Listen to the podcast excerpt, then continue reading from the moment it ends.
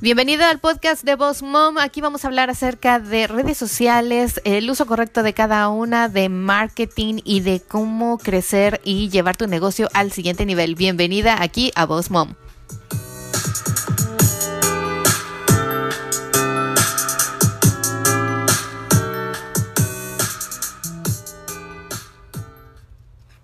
Hola, ¿qué tal chicos? Y bueno, como les comenté, hoy tengo un invitado especial aquí conmigo desde Costa Rica.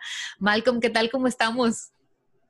Hola Miriam, súper feliz, agradecido contigo primero porque recién acabamos de grabar un episodio para mi podcast y ahora estamos en el tuyo y pues fascinado por poder compartir contigo y con tu comunidad muchas gracias, gracias por aceptar estar aquí conmigo en Boss Mom Coach. Y sí, efectivamente, chicos, estuvimos grabando antes de este episodio otro para Malcolm que les estaré compartiendo para que lo escuchen. Hablamos eh, de muchas cosas eh, de fotografía y de marketing digital. Así que bueno, hoy me gustaría, antes que nada, eh, saludarte y que obviamente tú nos platicaras un poquito más acerca de ti, de lo que hace Malcolm Barrantes, y a qué te dedicas, para que la audiencia de Boss Mom pues te conozca y sepa un poquito más de ti.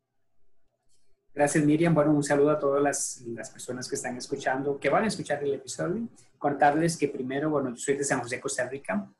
Eh, tengo radicado acá, prácticamente aquí nací, no me he movido de acá. Fíjate que, porque tú me comentabas que tienes, o sea, que tú sí eres nómada y pasas de un punto a otro, ¿verdad? Entonces, por eso hago la broma. yo no soy nómada, soy radicado en Costa Rica, nacido en Costa Rica. Fíjate que yo, mis inicios eh, profesionales son de arquitectura, lo comentamos ahora recientemente. Estudié arquitectura cuando era joven en la universidad, me gradué, este, ejercí por 15 años y en algún momento empezó algo que yo llamo el gusanito del marketing. Fíjate que por ahí del hace 15 años Facebook estaba empezando y pues me fascinó mucho todo eso, todo lo que podías lograr con redes sociales. Yo no sé si tú serás de esta época en donde lo que teníamos era acceso a, a una sala de chat y podías conversar por Latin Chat y entrabas a, a ver con quién podías conversar, pero te encontrabas como con 20 mensajes de forma instantánea y la persona con la que estabas conversando era complicado. Bueno, se perdía, se perdía, tenías que, tenías que ir a buscar la conversación. Sí, era un caos eso y tenías que estar muy atento esperando el mensaje de esa respuesta, de, esa respuesta que esperabas y tal, vez era un hola y por allá, ¿cómo estás? Y bueno, terrible, bueno. ya nos ventaneamos. Eso, fue, fueron los inicios de lo que podríamos llamar hoy marketing digital. Este, efectivamente. se, se viene toda esta situación de redes sociales, eh, y empezó a apasionarme mucho la posibilidad de poder conectar con otras personas, de poder conocer sus vidas, y esa parte que llamamos nosotros aquí en Costa Rica de chepito, o sea, de, de viejito chismón que está viendo redes sociales, que está viendo todo lo que pasa en la vida de los demás. Y pues al final de cuentas, de, pues eso, eso este, es parte de esa interacción que hay en redes sociales. Pero yo lo visualizaba hacia la posibilidad de poder generar un negocio. Aún así, me tardé un poco y entré tarde a esta tendencia porque duré como cinco o seis años todavía digeriendo, no conocía nada de marketing. Y me ofrecieron una oportunidad de poder desarrollar un negocio. El detalle es que yo visualicé que ese negocio lo podía distribuir por redes sociales y ahí fue donde yo empecé como a, a pelotear a buscar información, a hacerlo de forma empírica. Este, lamentablemente no tuve buen resultado, Miriam, ¿por qué? Porque no tenía certeza, o sea, no tenía conocimiento, no había una, un conocimiento de a quién le estaba hablando, de quién podía ser mi cliente, de quién podría recibir mi producto, de cuál era mi diferenciador en el producto, ¿verdad? Algo que ya pues las personas que nos adentramos un poquito en el tema del marketing y empezamos a estudiar. Entonces yo era el legítimo o el, práctico ejemplo de esa persona acosador en redes sociales. Bueno, es que fíjate que ahora que lo mencionas, eh, mucha gente eh, iniciamos así. Yo estudié marketing, o sea, yo desde que descubrí la mercadotecnia me enamoré de ella completamente dije, yo de aquí soy. Pero como decías, o sea, mm, nos tardamos en algunos, yo me fui al área de ventas, o sea, me encantaba todo lo que era proyección de ventas, planeación y todo esto. Y como decías, esto de las redes sociales, pues no tiene mucho tampoco. Entonces, el, el empezar a probar y lo pruebas de forma personal y después dices, bueno, ¿y cómo lo adapto a mi forma profesional? Y como dices, te vuelves después ahí el stock tratando de atraer clientes de mil maneras. Qué, qué, interesante porque además, como dices tú, que te dedicabas a arquitectura, que seguro te apasiona también. Así, mucha gente que nos escucha aquí en Voz Mom, en, esto, en este podcast, surge así. Mucha gente tiene una carrera que tal vez, como decíamos, todos crecimos, nuestra, nuestra generación crecimos diciendo, tenemos que tener una carrera, ¿no? Tener un papel, hacer algo de nuestras vidas. Y después nos dimos cuenta que nuestras pasiones eran otras, o van cambiando esas pasiones, ¿no? ¿Hace cuánto que te dedicas al, al marketing, Malcolm? ¿Hace cuánto decidiste realmente enfocarte a lo que es el marketing digital? Ya cuatro años. Ya tengo cuatro años de estar enfocado en marketing y fíjate que como tú lo dices, o sea, uno va evolucionando y dentro de ese marketing, al final ya tengo más de un año de estarme ya pues, enfocando en un nicho específico que es el de gastronomía. Gastronomía, me encanta. Estamos, sí, a mí también me encanta comer todo lo que los gastromarketers puedan estar creando. Fíjate que entonces sí, ahí es donde ya yo empiezo a unir estas dos este, tendencias, por decirlo así, estas dos pasiones, la comida con el marketing y a ayudarle a negocios gastronómicos a poder mejorar sus, sus relaciones en medios digitales. Y hablo de medios digitales, Miriam, porque cuando hablamos de marketing digital a veces pensamos que solo es redes, sociales, y no. Que solo es Facebook, que solo es Instagram. Y no, hay miles de redes sociales, hay este, muchos canales para poder comunicar y pues eso es lo que buscamos, o sea, identificar cuál es el canal más adecuado para que tu cliente o nuestro cliente sepa cómo, cómo comunicarse con las personas. Esto es un error que a veces cometen muchos emprendedores.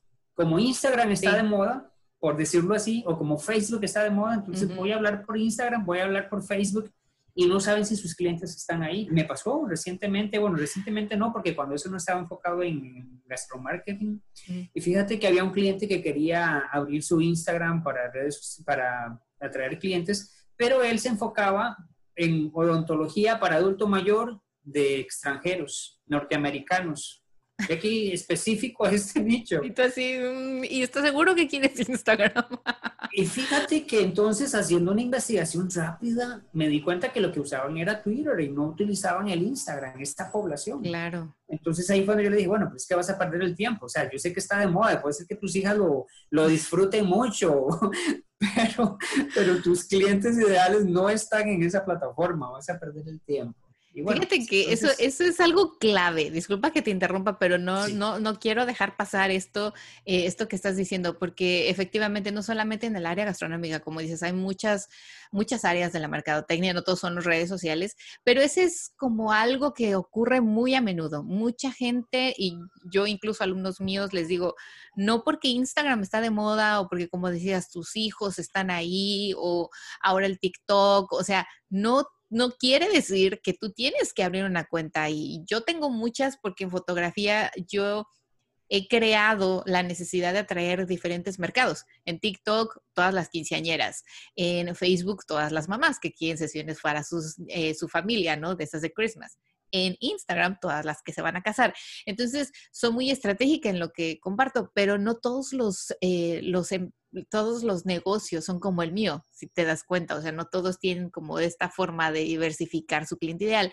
Sin embargo, mucha gente, como dices, dice, ay, pero pues todo el mundo está en Instagram y pues yo, si no, no, todo el mundo está en Instagram. Así que eso me encanta. Y dime, ¿qué consejo es lo primero que tú le dices a un cliente que llega contigo, sea de gastronomía o no, y que te dice exactamente, no sé qué hacer, no sé en qué plataformas estar? Ustedes se encargan de estos estudios. ¿Qué es lo que le diríamos a alguien que no sabe dónde abrir sus cuentas? O sea, ¿cómo puede sondear o cómo, cómo puede saber más para decir, ok, voy a abrir en Twitter, o voy a abrir primero Facebook, o voy a abrir Instagram? Fíjate que todo esto que estás comentando lo, es un problema bastante frecuente en todos los emprendedores. Porque ellos piensan, bueno, tengo una idea de negocio y la voy a lanzar en la red social que a mí me parece que es más usual, o sea, que es más utilizada. Y si es un este, fanático de Facebook, abre su fanpage, en el mejor de los casos, y no un perfil, ¿verdad? Y, este, o si no, en Instagram, ¿verdad? O a veces eh, alterno. El detalle aquí es que tenemos que ir un poco más atrás hacia el, el análisis propio del negocio, hacia y aquí tú este, también vas a coincidir conmigo, pero si tú no sabes a quién le estás vendiendo, no vas a saber en qué plataformas está esta persona. Para eso tenemos que identificar entonces a ese cliente ideal. Y pues en redes sociales, en, en, específicamente en YouTube, van a encontrar mucha información sobre eso. Cómo descubrir mi cliente ideal. Hay plantillas que te pueden guiar de cómo empezar a hacerte preguntas para identificar cuáles son tus clientes ideales. Tú diste un ejemplo bastante claro, porque a veces nos casamos con un solo cliente y en, el área de gastronomía, Miriam, los restauranteros creen que toda persona que come es su cliente. Va a entrar ahí. O sea, desde 18 años hasta... Hasta los 75. hasta si estuviera Matusalén, hasta Matusalén. Mientras tengan dientes. Bueno, pues les puedes hacer un atolito para que coman si no tienen dientes, pero, o sea, eso es un grave error. y, me voy a, este, a reír con tu mensaje, con, con, esta idea que dices. O sea, si estás vendiendo elotes, aquí llamamos elote a la mazorca, no se lo vas a vender a una persona que no tiene dientes, ¿verdad? Por favor. Bueno, eso ya es un extremo, Miriam, pero pero definitivamente yo le digo a las personas, ¿qué tal que yo sea una persona que soy alérgica a los camarones y tú me estás enviando información de camarones, de platillos de camarones? O sea, no voy a recibir bien esa información. Claro. Entonces tenemos que identificar primero quién es este cliente. Y en un restaurante, en cualquier negocio, incluso Miriam, las, este, los clientes son diferentes. Y puedes tener varios clientes. Y yo les digo a las personas, puedes tener un restaurante en donde por las mañanas llegan mujeres, mamás que van a dejar a sus hijas a la escuela y que de camino pasan por el restaurante para comprar tal vez un plato de frutas. Puedes tener, estar cerca de un centro de negocios, de un centro de oficinas y al mediodía personas de, de este lugar, de empleados de estas oficinas, pueden llegar a comprarte algún almuerzo o algún postre. Al final del día también algún cafecito acompañado por alguna repostería en donde puede ser un cliente muy diferente. Puede ser que al mediodía llegue un ejecutivo o puede ser que llegue más bien una secretaria. Todo eso depende mucho del ambiente del negocio, pero ve cómo vamos definiendo para un mismo lugar diferentes clientes que probablemente consuman tal vez los mismos platillos. Ve qué interesante. Claro. En la noche puede ser que el ambiente sea más juvenil y entonces llegan personas jóvenes a ver un partido de su deporte preferido, fútbol americano, básquetbol, lo que tú quieras. Todas estas personas responden a diferentes, este, diferentes perfiles, la palabra. Exacto, sí. Y cada una de ellas va a estar motivada por diferentes situaciones. Lo que motiva a una no necesariamente lo motiva a otra. Claro. Pero cuando tú defines quiénes son estos clientes, vas a poder saber cuáles son esos, esos este, disparadores, esas situaciones que les van a hacer visitarte. No sé si me estoy explicando. Voy al caso nuevamente de los puntos que puse. Un ejecutivo que llega al mediodía a almorzar puede ser que le interese más que el ambiente sea tranquilo, que la comida se la sirvan rápido porque no tiene ah, tal vez, eh, porque tiene tal vez una reunión posteriormente, o puede interesarse también en que el ambiente sea agradable como para tener una junta de negocios privada en un espacio adecuado en donde no sea molestado.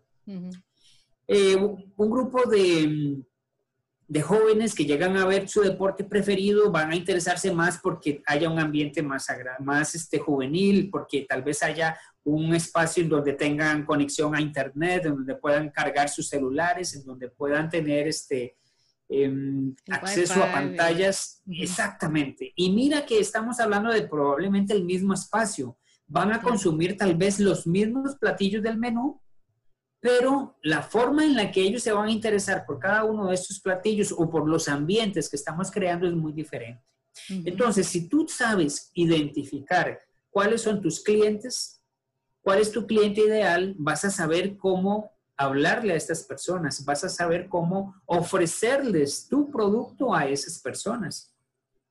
Y esto va, lo vas a acompañar por las imágenes, por los textos que llamamos copies, adecuados de acuerdo a lo que tú quieres, al nicho que tú quieres enfocarte, de acuerdo a las personas que tú quieres enfocarte. No sé si fui claro con esto. Sí, pues, sí estaba, estaba ahorita pensando en esto que, que, estás diciendo, porque pasa muchas veces que alguien abre un negocio, como decías, un restaurante, ¿no? Que puede atender a muchas personas y, eh, y, no sabe cómo llevar ese mensaje, efectivamente. O sea, no sabe cómo decirle, bueno, estoy en una zona donde hay una universidad, pero donde también es una zona de oficinas y me gustaría que, bueno, los dos vinieran. Y eso pasa muy a menudo porque mucha gente también en Mercadotecnia dice, no, tú tienes que tener un cliente ideal. Y hay muchas de mis alumnas y de mis clientes en fotografía cuando hago branding que me dicen, Miriam, yo no puedo limitarme a solamente mostrar a una persona, porque pueden venir también del otro lado, porque también tengo el servicio para ese tipo de, mercado, ¿no? Entonces, es importante y también me gustaría que, que, que entonces aquí entráramos a detalle de, ok, ¿cómo hace la gente para compartir ese contenido, esa información? Es decir, va a poner en Instagram tal vez a los estudiantes y va a poner en Facebook tal vez a las mamás, a los grupos de desayunos, que se acostumbra mucho, los latinos somos mucho así, de, ay, vamos a desayunarnos después de mirar a los niños en la escuela. y a, como decías, después de la comida, como a las 4 o 5 de la tarde, a esas reuniones de trabajo, post, después de la oficina, ¿no? De que salen a tomar algo, que tienen una cita de negocios. ¿Cómo hace la gente para identificar el se puede tener entonces, como yo decía, tener ciertas redes sociales o ciertas estrategias para cada grupo? Correcto, exactamente así como lo estás diciendo, Miriam. O sea, prácticamente en el momento en que tú analizas quién es tu cliente ideal, vas a conocer no solo sus gustos, no solo su, su forma de ser, o sea, vas a comprender muchas cosas, vas a comprender dónde están consumiendo el contenido, cuáles son sus redes sociales preferidas. Y ahí es donde está la clave, así como lo has dicho. Tú decías ahora, no recuerdo si fue en una conversación o en el podcast anterior, de que pues, bueno, tienes un contenido para una red social porque te interesa llegarle a, las adolescentes. Mm. Tienes otro contenido por acá para llegarle a las mamás. Es exactamente lo mismo. Identificar quién es tu cliente, saber cuáles son sus redes sociales y empezar a crear contenido diferenciado en cada una de ellas. ¿Por qué? Porque si estás en Facebook, vas a hablarle a las mamás o vas a hablarle a una persona con un perfil de 35 o en adelante. Claro. Y es muy diferente a que tal vez está en Instagram o al que tal vez está en Snapchat. Sí, fíjate que esto viene y me encanta que menciones eso ahora, porque muchos también me preguntan, es que es mucho rollo. O sea, si ya puedo postear al mismo tiempo en Instagram, en Facebook y en Twitter, ya ves que ahora se conectan todas las redes sociales, eh, ¿por qué no lo puedo hacer? Así optimizo tiempos y no sé qué, pero yo digo, ya, pero volvemos a lo que decíamos ahora. Si tú haces un post enfocado al cliente de los universitarios que están en Instagram, la persona de Twitter no tiene la misma edad ni tiene el mismo interés y la persona de Facebook. Entonces, ¿qué pasa? Estás perdiendo mercado ahí o estás perdiendo oportunidades en las redes sociales. Entonces, yo lo veo así, pero tú, Malcolm, dime, ¿tú qué recomiendas? ¿Que posteen al mismo tiempo o, no? Mejor que cada una tenga, como decíamos, un enfoque diferente. Mira, este, voy, voy a ponerlo nuevamente con el ejemplo que daba del restaurante que recibe diferente público. En la mañana mujeres, al mediodía oficinistas, en la tarde jóvenes. Te decía, están consumiendo los mismos platillos. Correcto, o sea, probablemente tal vez en algún momento las frutas o las pizzas o el desayuno ejecutivo lo podrían consumir cualquiera de los tres, en forma general.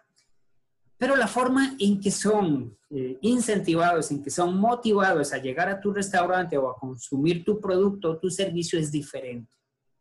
Por lo tanto, no puedes estar compartiendo el mismo contenido. Podrías utilizar tal vez, qué sé yo, si es un platillo, puede ser que sea la misma imagen para ambos, para los tres, pero definitivamente que el texto, el copy, no es el mismo. Y aquí es donde tienes que hacer entonces la diferenciación. Que lo puedes compartir, perfecto, sí, vas a compartirlo, va a tener el impacto que estás esperando, no. ¿Por qué? Porque a uno les vas a estar hablando tal vez de que a las mamás es un ambiente agradable cerca del área de juegos en donde vas a poder estar vigilando a tus hijos. Claro. Y entonces un joven de 25 años que llegó a ver su, deporte, su deporte preferido... Se va a echar a correr, dice, no, ahí hay niños. Escucha el mensaje y entonces dice, oye, pero no, yo quiero saber si hay wifi, si puedo, si la cerveza está dos por uno, si antes de que yo llegue van a ver, qué sé yo, un happy hour en donde llegan las chicas que yo quiero ir a ver después. Quiero ir a ligar. Eh, sí, Miriam, entonces acá el mensaje llama la atención. Claro, pues aquí estamos hablando de una imagen que tal vez sea de un platillo que podría este, coincidir con los intereses de todos, pero el texto no. Ahora, ¿qué pasa si ese texto va acompañado con una imagen que también impacta con los intereses de nuestro cliente ideal? Va a ser más llamativo. Y no solo eso, cuando haces publicidad, aquí es donde se vuelve todavía más eficiente este asunto, porque entonces ya sabes, y las plataformas tú sabes que puede darte un perfil muy exacto del, cliente al que quieres llegarle. Y entonces ahí es donde yo te digo, vas a invertir publicidad para atraer a jóvenes y les vas a mandar el mensaje de las mamás. completamente, o sea, tirar, la basura, tirar el dinero a la basura. Exactamente, sí. Entonces, ¿qué sucede? Miriam, que cuando no hay un costo monetario de por medio que nosotros podamos percibir, no nos importa. Y nos damos esa libertad de hacerlo.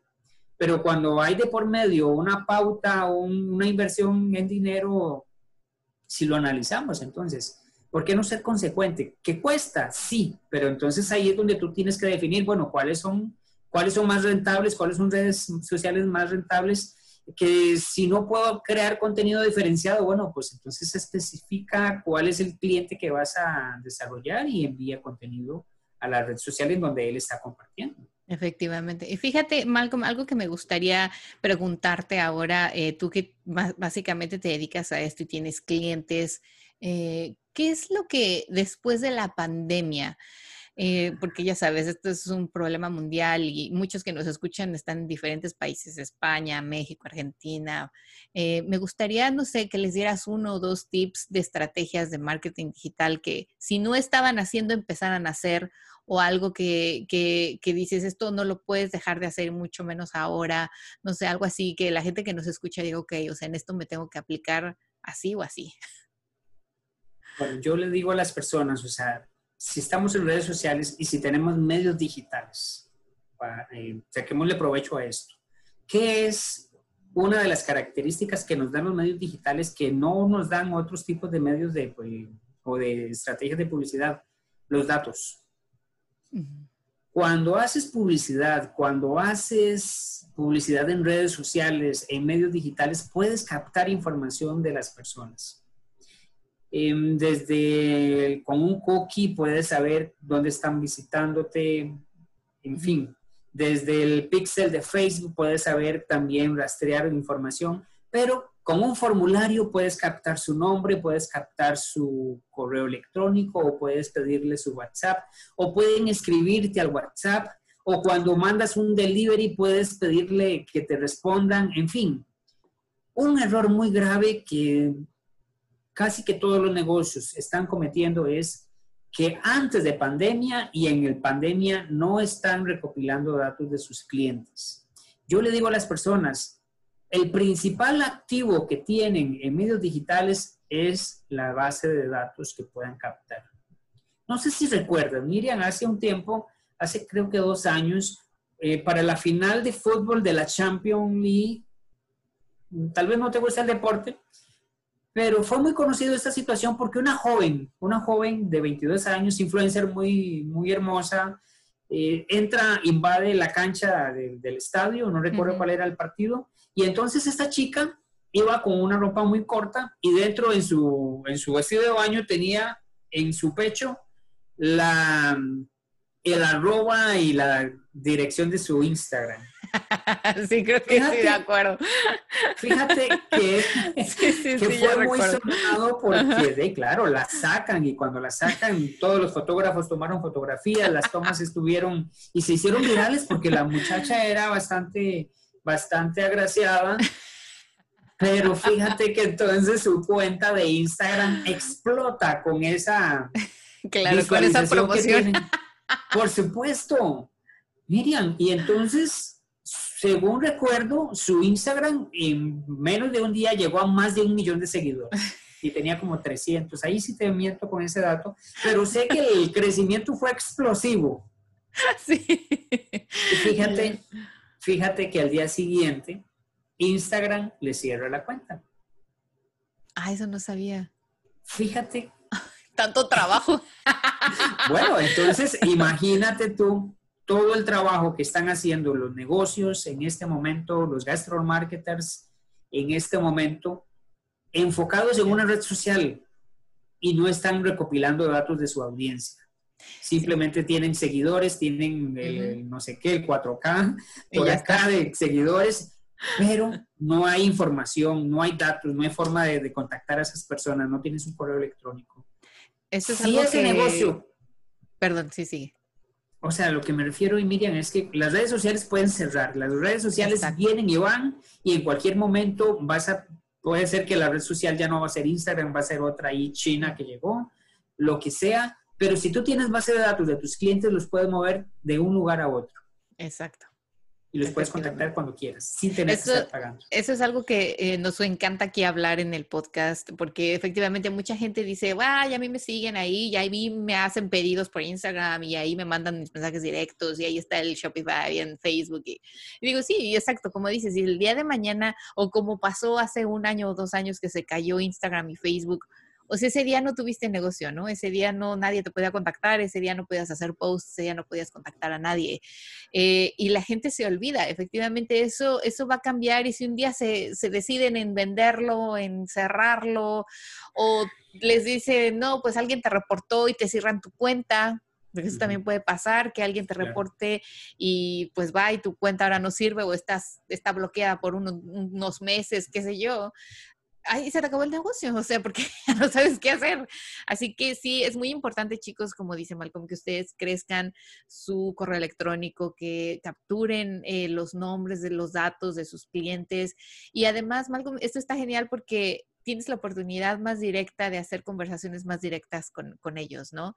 De mandarles una promoción, de contarles alguna cosa, de decirles que vas a tener una nueva locación, una nueva sucursal. O sea, si no lo vieron en Instagram o en Facebook o donde te siguen, tienen el correo electrónico personalizado con su nombre que él puedes hacer y decirle, oye, Malcolm, fíjate que ahora voy a estar en Costa Rica. y tú, genial, porque pues hoy yo estoy aquí, ¿no? Claro. qué importante, eso es muy importante. Eh, que, me, me, encanta esto del email marketing. Una cosa que a mí me gustaría saber, no sé si ustedes lo hacen en donde, en tu empresa, en marketing digital, los videos. ¿Tú cómo ves ahora el proceso de hacer videos, de compartir videos en vivo? O ya ves que ahora Instagram está con los Reels y con la IGTV, mil cosas. ¿Tú qué le recomendarías a la gente? ¿Que empezara? ¿Que, probara? O sea, ¿ustedes cómo lo ven ahí? ¿Qué, ¿Qué efectos ha tenido? No solo en el área gastronómica, creo que esto también es a nivel más empresarial.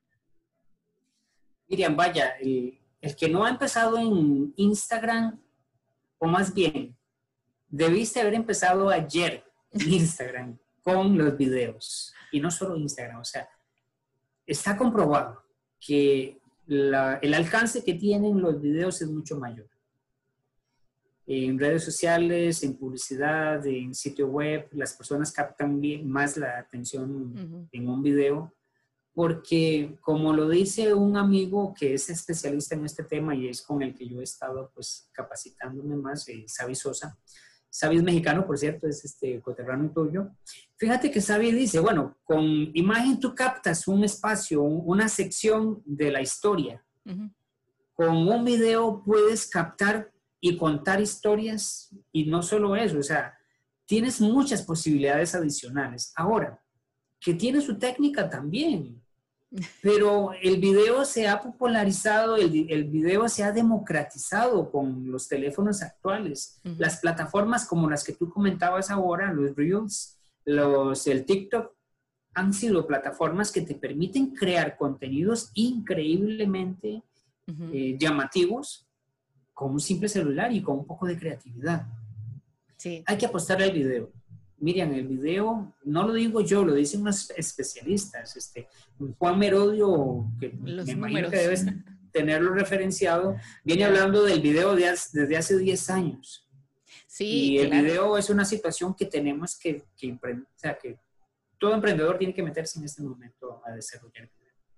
Es, es importante porque, como dices, la gente también le gusta ver, o sea, Hoy en día la cantidad es impresionante, la cantidad de contenido que corre en las redes sociales es, es impresionante. O sea, antes era mucho y ahora es una barbaridad.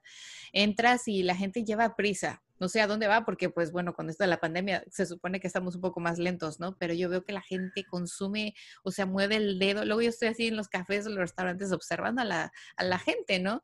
Y ves, o sea, como ya antes la gente iba más lento, como que consumía mejor una imagen, un texto, leía el contenido del copy.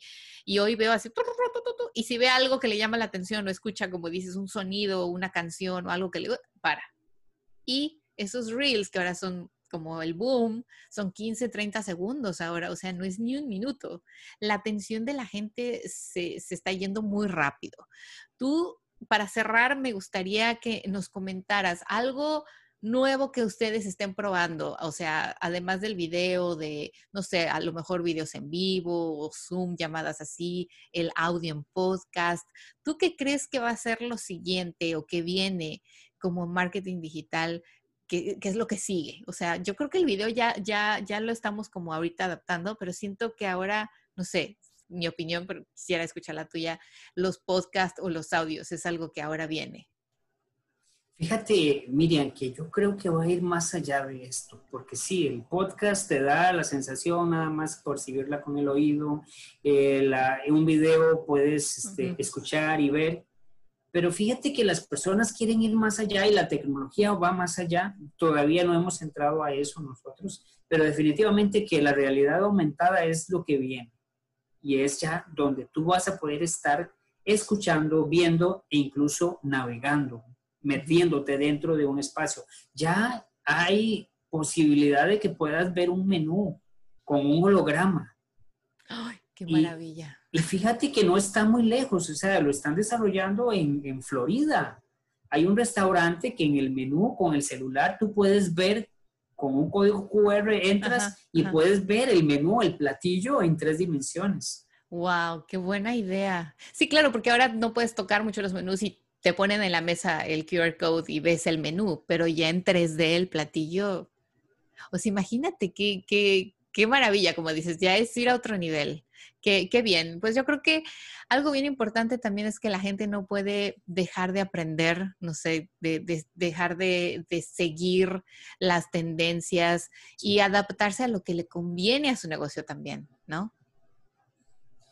Definitivo. O sea, eh, más en el marketing. El marketing es tan evolutivo, es tan cambiante que tienes que estar a la, última tendencia, que tienes que estarte informando y pues en, cualquier negocio, en cualquier negocio tenemos que estar viendo qué es lo nuevo, que eh, tener como referencia a los países en donde van adelantados. En marketing digital definitivamente que España, Brasil, nos llevan mucho de tiempo adelantado, eh, esto en Latinoamérica y pues Estados Unidos también obviamente que es una potencia que tiene mucho desarrollo en toda la tecnología del marketing y no solo eso, en cualquier ámbito que quieras referenciar. Así es. Pues bueno, Malcolm, qué bárbaro. Muchísimas gracias. Nos has dejado muchas cosas. Aquí estoy segura de que los que escucharon el episodio del día de hoy eh, pusieron atención, chicos, y si no, escúchenlo de nuevo. Me gustaría que nos dijeras cómo te pueden encontrar, si haces asesorías online, si solamente estás en Costa Rica, tus redes sociales, cómo te, cómo te buscamos, cómo te encontramos.